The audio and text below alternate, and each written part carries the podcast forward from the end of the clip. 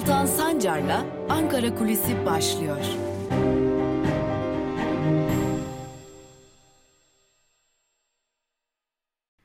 Haftanın son gününden merhabalar sevgili Özgürüz Radyo dinleyicileri. Tabi birkaç gündür gri pasaport skandalını konuşuyorduk. Bu konuyu merceğimize almıştık. Elde ettiğimiz kimi verileri doğrulanabilir, belgelenebilir. Yani gazetecilik etiği açısından e, elimizde kanıtlarının bulunduğu kimi bilgileri sizlerle paylaştık. Tabi başka iddialar, başka sorular da var ancak bu konulara dair verileri ilerleyen günlerde Özgürüz Radyo'da sizlerle paylaşmayı sürdüreceğiz. Lakin bugün başka bir konuyu konuşacağız. Bugün kabinede neler oluyor sorusuna bakacağız. Zira kabinede yaşanan son değişiklikler dikkat çekici. Tabi hemen aklımıza Ruhsar Pekcan yani Ticaret Bakanlığı geliyor. Ticaret Bakanlığı kendi bakanının yani Ruhsar Pekcan'ın yönettiği şirketin e, kendilerine yine Ticaret Bakanlığı'na sattığı neredeyse 9 milyon liralık dezenfektanın faturasının ortaya çıkmasıyla istifa etmedi ama görevden alındı. Bu AKP tarihinde bir ilk zira ilk defa muhalefetin ortaya çıkardığı bir gerçek sonucu bir bakan görevden alındı. Tabi e, Ruslar Pekcan görevden alındıktan sonra Cumhurbaşkanı Erdoğan'a teşekkür e, etti. Lakin e, biliyoruz ki bu konuda önemli bir sonuç var ki o da muhalefet ilk defa iktidar karşısında bir başarı elde etti ve bir bakanın değişimine giden yolu açmış oldu. Lakin kabineye atanan bazı isimler dikkat çekici. Bunlardan en dikkat çekici olanı elbette ki Mehmet Muş. Mehmet Muş e, aslında eski Hazine ve Maliye Bakanı Berat Albayrak olan çok büyük yakınlığıyla biliniyor. Berat Albayrak'la yakın ilişkileri var. Geçmişte bu ilişkilere dair e, Wikileaks adıyla yayınlanan belgelerde de önemli iddialar yer almıştı. Tez konusunda yani e, eski Hazine ve Maliye Bakanı Berat Albayrak'ın tezleri konusunda yayınlanan mailleşmeler e, Mehmet Muş'un e, kendisinin tezinde kendisine yardımcı olduğunu diyelim gösteriyordu. Lakin Mehmet Muş'un özellikle Berat Albayrak'a hitabı dikkat çekiciydi. Hem abi olarak hitap ediyordu hem de büyük bir saygı duyuyordu. Zaten e, baktığımızda Mehmet Muş'un geçmişte görev aldığı yerlere baktığımızda da yine Berat Albayrak'ın da görev aldığı yerler burada da göze çarpıyor.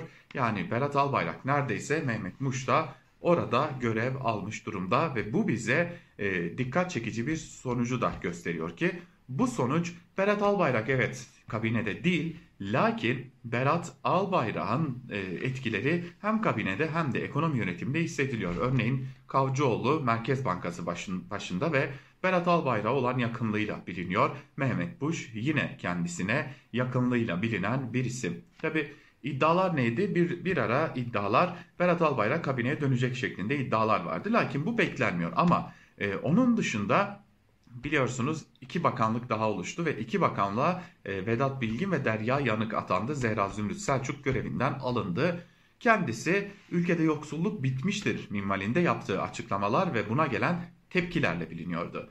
Ama iddia o ki bu kabine değişiklikleri bakanlıkların ayrılmasıyla beraber devam edecek. Örneğin iddia o ki biraz zor görünse de Hazine ve Maliye Bakanlığı'nın birbirinden ayrılabileceği belirtiliyor. Tabi bu teoride çok da mümkün görünmeyen bir e, durum. Lakin e, Hazine ve Maliye Bakanlığı'nın birbirinden ayrılabileceği ve başına iki yeni yöneticinin getirilebileceği de belirtiliyor. Bu da e, önümüzdeki günlerde kabine değişikliklerinin devam edeceğinin önemli bir işareti. Tabii şimdi uzun zamandır e, Ankara'da kabine bugün değişecek, yarın değişecek minvalinde tartışmalar yürütülüyordu. İlk adım atılmış oldu. Lakin atılan ilk adımda muhalefetin katkısı büyüktü ve atılan ilk adımda yine Berat Albayrak etkisi gözle görülür şekildeydi. Önümüzdeki günlerde de bu konunun tartışılmaya ve bu değişikliklerin yaşanmaya devam edeceği ve yine atanacak isimlerde Berat Albayrak yakınlığı etkisinin görülebileceği belirtiliyor. Zaten kabine içerisinde bir Trabzonlu ağırlığı mevcut ve bu Trabzonlu ağırlığına ek olarak bir de Berat Albayrak'la tırnak içerisinde arası iyi olanlar, iyi ilişkileri olanlar e, ağırlığının da giderek artabileceği ve bunun özellikle doğrudan doğruya ekonomiyi ilgilendiren alanlarda da devam edeceği belirtiliyor. Yani e, Berat Albayrak görevinden istifa etti. E, o günden bu yana da herhangi bir beyanat vermedi, herhangi bir açıklama yapmadı, kameraların karşısına çıkmadı, görülmedi hatta duyulmadı. Ama etkisi, yakınları çok ciddi bir şekilde ağırlığını devam ettiriyor. Sadece Berat Albayrak değil, Berat Albayrak ile birlikte e, tanıdığımız bir isim daha, e, bir isim daha var, tez danışmanı. Tez danışmanının da yine e, bu konuda e, ağırlığının hissedildiğini belirtelim kabinede. Zira hem Merkez Bankası Başkanı'nın e, tez danışmanı ve yakın çalışma arkadaşı hem de Berat Albayrak'ın tez danışmanı olunca ve e, tüm bu durumlarda bize e, çok açık bir şekilde şunu gösteriyor ki hem Berat Albayrak'ın hem de Berat Albayrak'ın tez danışmanının e, çok ağır bir şekilde kabinede etkisinin önümüzdeki günlerde artabileceği ve özellikle beklenen Hazine ve Maliye Bakanlıklarının ayrılması ve yeni isimlerin atanmasıyla bunun ayyuka çıkacağı şeklinde. Bakalım Ankara'da konuşulan bu ihtimal gerçekleşecek mi? Ama bugünlerde bir yarış daha var. Bu yarış AKP kulislerinde. Belki de günün en önemli bilgilerinden biri bu. İşte bu ihtimaller ihtimaller AKP kulislerinde konuşuluyor. Yani yeni atamalar olacak, yeni bakanlıklar kurulacak, bakanlıklar ayrılacak, bakanlık koltuklarında oturanlar değişecek. İşte bu ihtimal AKP kulislerinde e, ciddi bir heyecan yaratmış durumda. Zira herkes o koltuklardan birine yani Cumhurbaşkanlığı kabinesindeki bakanlık koltuklarından birine oturmak istiyor. Ve bu nedenle de AKP kulislerinde ciddi bir heyecan var. Hani milletvekilliği seçimleri öncesi meclis grup toplantılarında özellikle iktidar e, kulisinde yaşanan o ben de aday olmak istiyorum hareketliliği bugün yerini ben de bakan olmak isterim ne bırakmış durumda ve bu hareketliliğin bir süre daha devam edeceği ta ki Cumhurbaşkanı Erdoğan'ın imzasıyla yayınlanacak son bakanlar kurulu kararnamesinin ortaya çıkmasıyla da netleşeceğini belirtelim. AKP kulisleri heyecanlı diyerek haftanın son e, Ankara kulisini bitirelim. Haftaya pazartesi gününde daha iyi haberlerle ve bilgilerle görüşebilmek umuduyla. Hoşçakalın.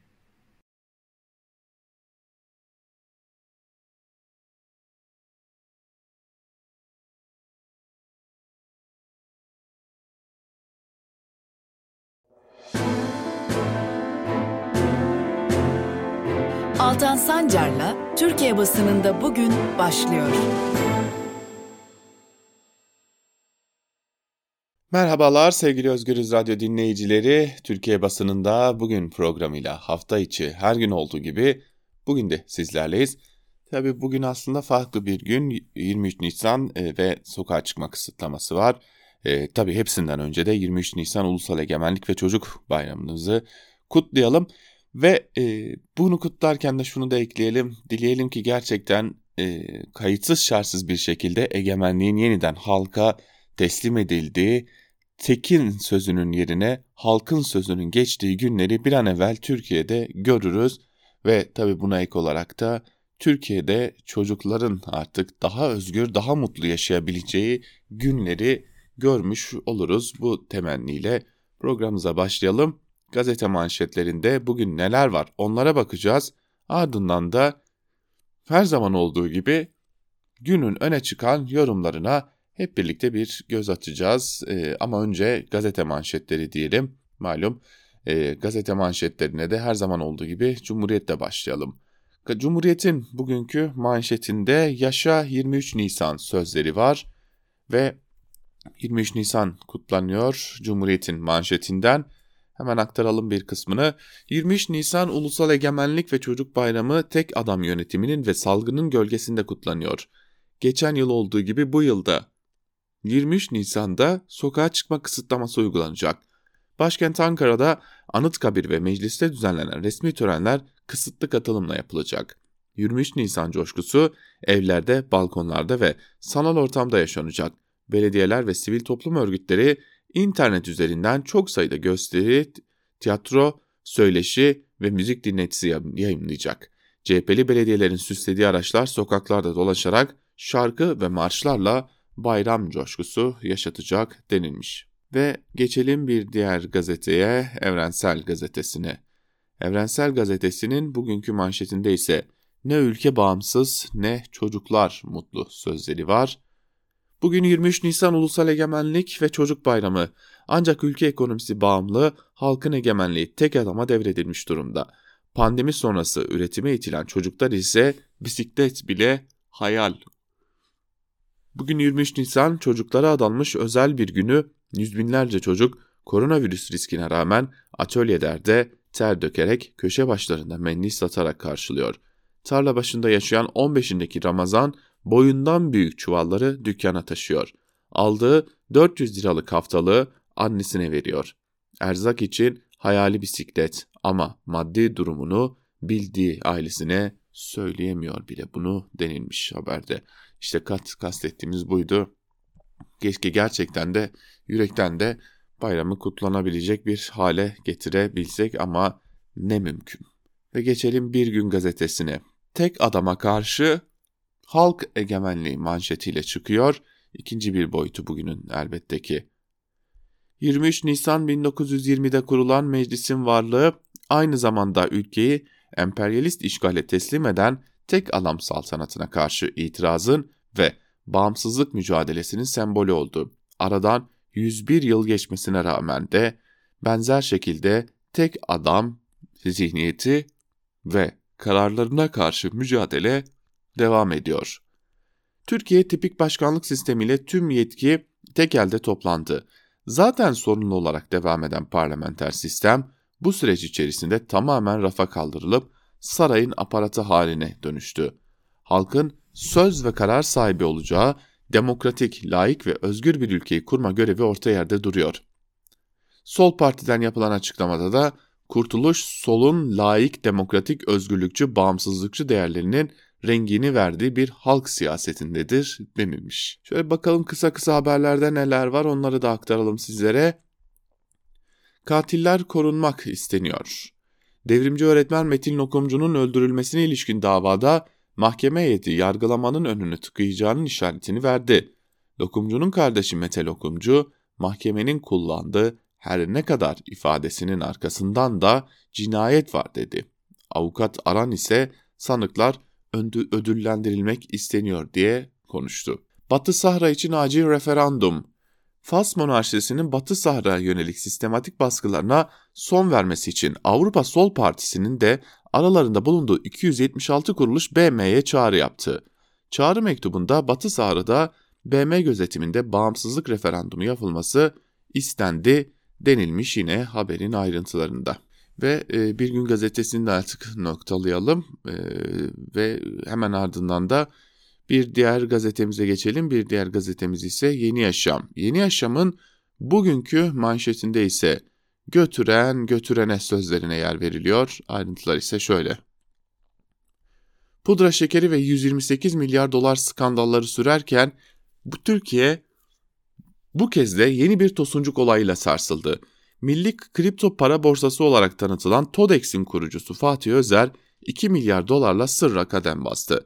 AKP'li belediyelerin insan kaçakçılığı iddiaları da gitgide yayılıyor. Malatya Yeşilyurt'tan gönderilen kişiler için Almanya'da dava açılırken Hilvan'dan da AKP'li belediyenin aynı yöntemle insan kaçırdığı öne sürüldü. HDP'li belediyelere atanan kayyımlar sınavsız memurluk yolunu da buldu. AKP'li vekilin kızı Bismil Belediyesi Özel Kalem Müdürlüğü'nden Bismil'i bile görmeden bakanlığa kadrolu olarak memur atandı denilmiş haberde. Bu da AKP'nin Türkiye'sinin bir başka boyutu tabii ki. İşte bunlar da yine AKP Türkiye'sinde yaşananlar.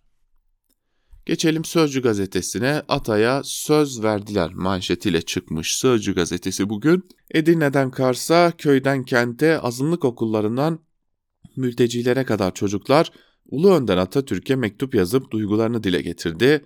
Selam gönderen de oldu, Cumhuriyeti yaşatacağız diye sözünü veren de. Ne mutlu Türk'üm diyene diyen de şeklinde bir manşet var ve çocukların mesajları aktarılmış e, Sözcü gazetesinin birinci sayfasında tam sayfa. Ve Karar gazetesi güvensizlik sarmalı manşetiyle çıkmış bugün. Hemen ayrıntılarını da aktaralım. Kayıp rezervlere ilişkin tatmin edici açıklama beklenirken Cumhurbaşkanı'ndan harcanması gerekiyordu, harcandı. İhtiyaç duyarsak yine harcarız çıkışı geldi. hem 128 milyarın kullanıldığının net şekilde ifade edilmiş olması hem de yanlışta devamın artık kronik hale geldiğini gösteren tablo piyasada güvensizliği derinleştirdi. Doların tırmanıp borsanın çakılması hep aynı hatalar, hep aynı sonuçlar döngüsünün olumsuz etkisini de gösterdi. Sıkıntılı tabloda hükümetin politikalarına yönelik güven eksikliğinin etkisi öne çıktı. Rasyoneliteye aykırı anlayışta geri adım atılmayacağını teyit eden duruş olumsuz etki oluşturdu. Türkiye-ABD ilişkilerinin seyri de belirleyici oldu. Biden yönetiminin mesafeli tavrıyla birlikte son olarak Pentagon'un F-35 bildirimi ve 1915 olaylarına ilişkin sinyaller Ankara Washington ilişkilerinin toparlanamayacağına yönelik algının yerleşmesine de yol açtı denilmiş haberde.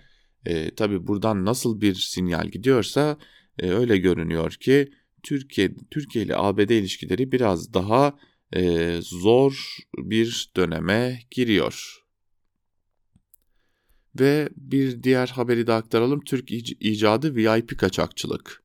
Belediyeler üzerinden iltica organizasyonuna muhalefetin tepkisi sürüyor. CHP'li Veli Ağbaba, Türkiye'de VIP hizmetle insan kaçakçılığı yapılıyor, dünya bu yöntemi ilk kez gördü şeklinde de bir değerlendirmede bulunmuş. Peki iktidar medyasında neler var? Onlara da kısaca bir göz atalım. Sabaha bakalım önce. Kripto parayla 100 yılın vurgunu manşetiyle çıkmış Sabah gazetesi. Dijital para dünyası Cumhuriyet tarihinin en büyük dolandırıcılığıyla sarsıldı.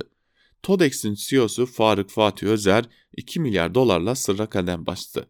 Şimdi birkaç cümle söylemek gerekecek tabii bunun üzerine ama şöyle bir cümle var. Dijital para dünyası Cumhuriyet tarihinin en büyük dolandırıcılığıyla sarsıldı.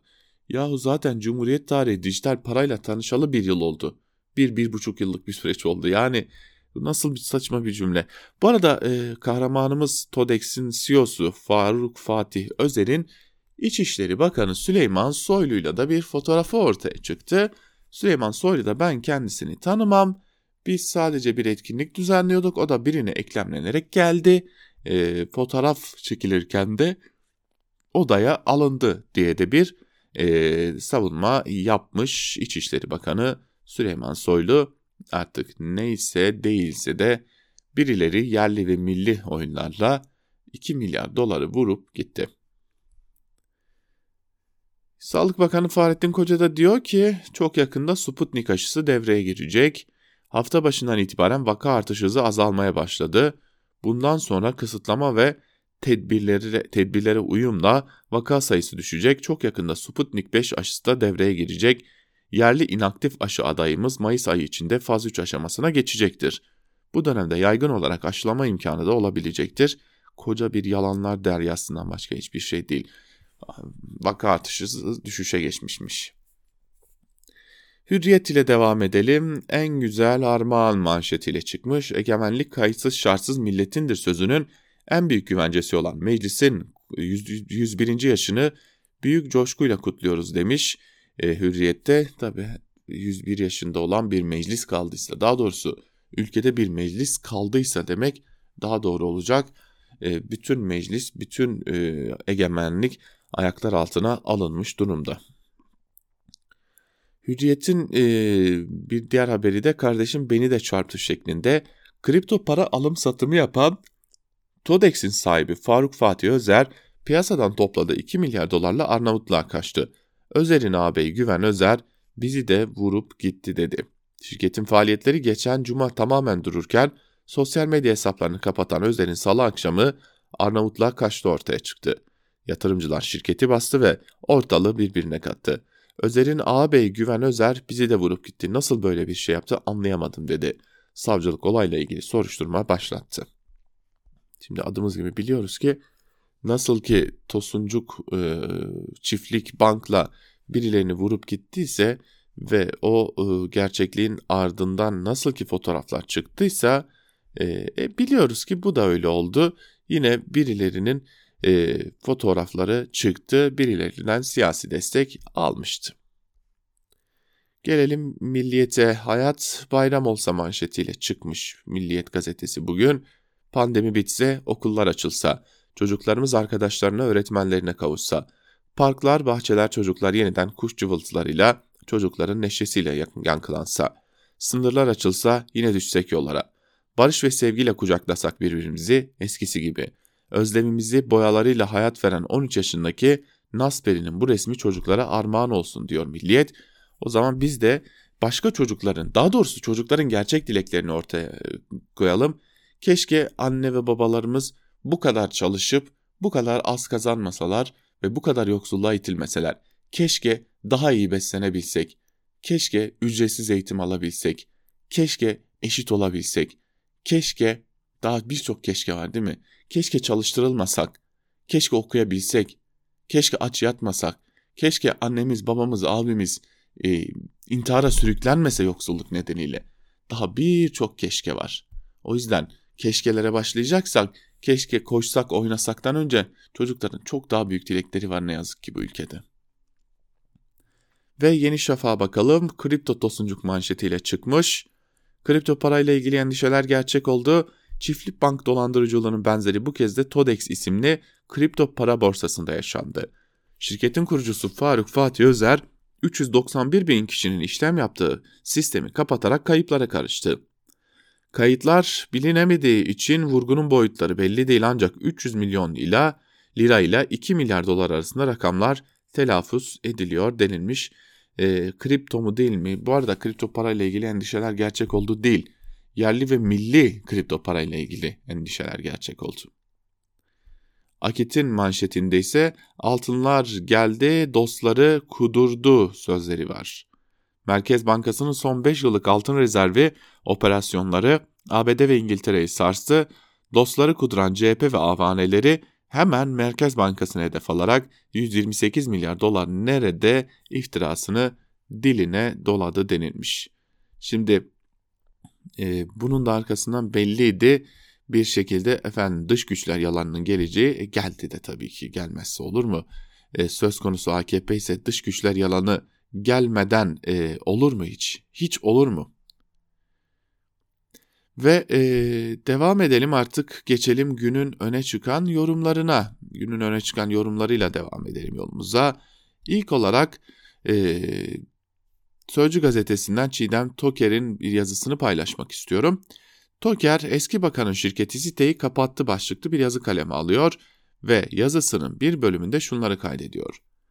Ruhsar Pekcan'ın Ticaret Bakanlığı görevinden alınması kamu kaynakları üzerinden aile şirketlerine çıkar sağladığı tartışmalarıyla noktalanmadı. Aksine tartışma sürüyor, sürmesi de gerekir. Zira görevden alınmadan hemen önce bakanlığa aile şirketinden satın alınan dezenfektanın rakip firmaya göre daha ucuz olduğu gibi bir açıklama yapabilen Pekcan'ın bu işleme onay veren konumu normal hukuk devletlerinde yasalar önünde suç oluşturuyor. Kamu ihale kanununun ihaleye katılamayacak olanlar başlıklı 11. maddesi açık. İhaleyi hazırlayıp yürütmek, sonuçlandırmak ve onaylamakla görevli olanların eşleri 3. dereceye kadar kan ve 2. dereceye kadar kayın hısımları ile evlatlıkları ve evlat edilenler ihaleye katılamıyor. Bakanlık açıklamasında dezenfektanın hangi usulle alındığı yönünde bir açıklık yoktu. İhale mi açılmış? Açıldıysa hangi usul tercih edilmiş, doğrudan alım yöntemine mi başvurulmuş belli değil. Bu yanıyla eğer ihale açılmışsa ihaleye fesat karıştırma değilse bile görevi kötüye kullanma, nüfus ticareti gibi maddelerin ihlalinden söz edilebilirdi. Aslında bütün bu iddiaları, soruları bakana yöneltmek isterdim ancak basın müşavirine ulaşma çabam sonuçsuz kaldı. O gün yapılan yazılı açıklamada da bu konuda ayrıntı yer almadı. Eski Bakan Ruslar Pekcan'ın eşiyle birlikte ortak olduğu Karon Mühendislik Şirketi'nin Düktil adı verilen demir boru üreticisi Çin firması Hinhin'in ile e, bağlantısını bir önceki yazımda işleyerek bazı sorular yönelttim. O yazıda Pekcan ile Hasan Pekcan'ın Çin firması yetkilileriyle proje fotoğraflarından da söz ettim. Ancak yer dar olduğu için fotoğrafa köşede yer veremedim. Karon mühendisliğin düktil boru üreticisi Hinhing ile bağlantısı neden önemliydi? Düktil boru ithalatına 2017 yılında gümrükte %30 gümrük vergisi konulmuş ancak 2020 yılının son günü çıkarılan Cumhurbaşkanlığı kararıyla bu vergi %20'ye indirilmişti. Karon Mühendislik Hinhing şirketinde boru tedarik ettiğini sitesinde yazıyor.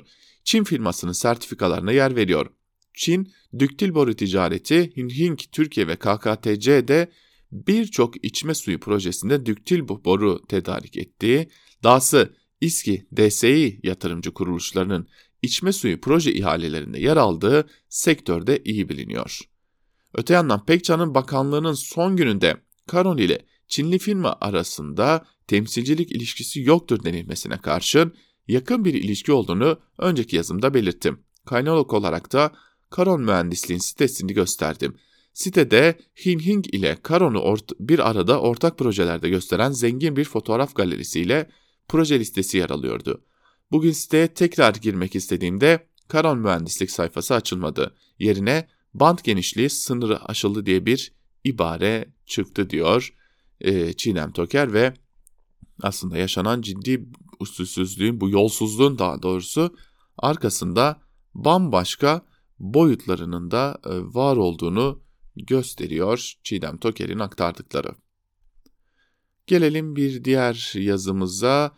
Bir diğer yazımız Muharrem Sarıkaya'nın Habertürk'teki yazısı kısa bir bölümünü paylaşalım sizlerle. Sonuç olarak çok fazla bir şey çıkmaz diyor. Hangi konuyla ilgili konuşuyor? Biden soykırım dersen ne olur diye sorduktan sonra. Çok fazla bir şey çıkmaz, sadece uğraştırır. Peki Karadeniz'de sıkıntılı süreçlere tanıklık edildiği Ermenistan ile kanlı bıçaklı olan Azerbaycan ile Türkiye'nin bu denli yakın ilişkisinin yakın olduğu dönemde Beyaz Saray NATO müttefiki Türk vatandaşının yüksek tepkisini çekecek adım atar mı? Daha önemlisi iki ülke ilişkilerinde F-35 satışının durması ve Katsa ile bazı bürokratlara ABD giriş yasağı konulmasından daha ileri adım anlamı var. Özellikle zaten gittikçe bazı zayıflayan Türkiye-ABD ilişkilerinin hangi aşamaya geçeceğini tahmin etmek zor. Irak ile Ermeni nüfusunun yaşadığı Suriye'de durum bugünkünden çok daha farklı yöne evrilir. Daha önemlisi Türkiye'de karnını emeğiyle doyurmak için gelen 150 bin Ermenistan vatandaşı da ekmeklerinden olur. Bütün bunların sorumluluğunu Washington yönetimi de düşünecektir diyor.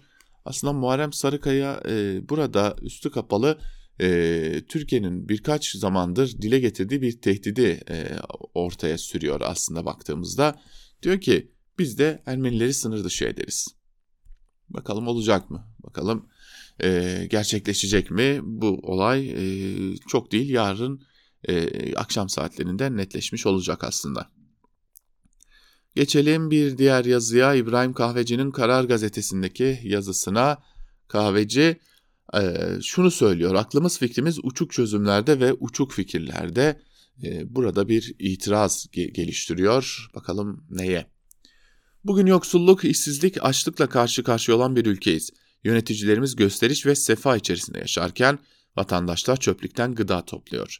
Tam bir tezatlar ülkesinde eski çağ yaşanıyor kutsal yönetimler ve kendini adamış halk. Savcısı gelip istediğini gözaltına alıyor, istediğini sahadan atabiliyor. Bu örnek ülkeleri tarihte eski çağlarda anlatırdık.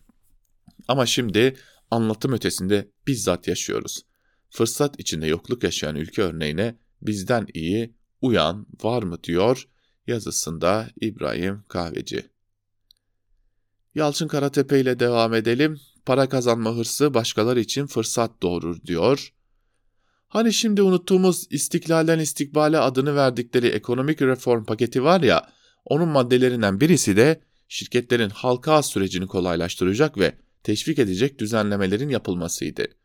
Bunda ne var diyebilirsiniz, ne güzel şirketler sermayeye ulaşırken vatandaş da sermaye piyasasına giriyor, piyasamız derinleşiyor diye düşünebilirsiniz. Ama maalesef öyle olmayacak küçük tasarruf sahiplerinin paraları büyük servet sahiplerine aktarılacak. Bu zaten hep böyle olmuştur. Unutmayın, para kazanma hırsı başkaları için fırsat doğurur diyor Yalçın Karatepe. Bunu neden söylüyor? Ee, mesela Bitcoin meselesinde daha doğrusu e, TODEX'te söylüyor bunu ve bir bölümde de şunları kaydediyor. Tam siz denemeye hazırlanırken bir kriptocunun ülkeden tüydüğü haberi gazeteci, gazetelere düştü. Bir tahmine göre gencin birisi Öyle danaymış, yemiş, çiftlikmiş gibi işlere girmeden bir internet sitesi kurup vatandaştan toplamış parayı. 2 milyar doların üzerinde bir paradan söz ediliyor. Gelen gelene 400 binin üzerinde yatırımcısı olduğu tahmin ediliyor. Yok ben o işlerden anlamam şöyle daha sağlam işlere girelim diye düşünüyorsanız tabii o da mümkün. birçok şirket halka arz ediliyor diyerek de e, halka arzın aslında e, ne olduğunu da bir kez daha aktarmış oluyor e, Yalçın Karatepe'de. Ve devam edelim bir diğer yazıyı da aktaralım sizlere. Bir diğer yazımız ise Cumhuriyet'ten Mine Söğüt'ün yazısı olacak. Kısa bir bölümünü onun da paylaşmak istiyorum sizlerle 23 Nisan'a dair. Mine Söğüt öfke doluyor insan diyor. Böyle devam ederse kaçabilenler ilk fırsatta bu ülkeden kaçacaklar. Kalanlarsa bu korkunç iktidarın yaptırımlarına boyun eğip sadece dini bayramları kutlayacakları yalan ve riya ile dolu bir geleceğe hapsolacaklar. Milli bayramların zamanla tamamen sivilleşeceği, daha neşeli, daha kuralsız, daha insani olacağı günleri düşlerken sadece ilticai bir hal almaya meal dini bayramlara mahkum edilmek üzere olan bir çocukluk ardından baka kalan ve çocukları için artık umut dolu hayaller kurmakta zorlanan bu ülkede bugün 23 Nisan ve iktidarı ilk seçimde alaş alaşağı etmek için birleşecek ortak bir öfke yükselmiyor bir türlü meclisten ne de halktan diyor Mine Söğüt yazısında. Biz de Mine Söğüt'ün yazısıyla birlikte bugünlük de noktalamış olalım Türkiye basınında bugün programını ve noktalarken bir kez daha 23 Nisan Ulusal Egemenlik ve Çocuk Bayramınızı kutlayalım, dileyelim. Gerçekten de çocuklar için bayram olurken dileyelim gerçekten de egemenliğin gerçekten de kayıtsız şartsız millete ait olacağı günleri çok yakında görebiliriz. Haftanın son programıyla veda ediyoruz. Pazartesi günü tekrar görüşebilmek umuduyla. Hoşçakalın.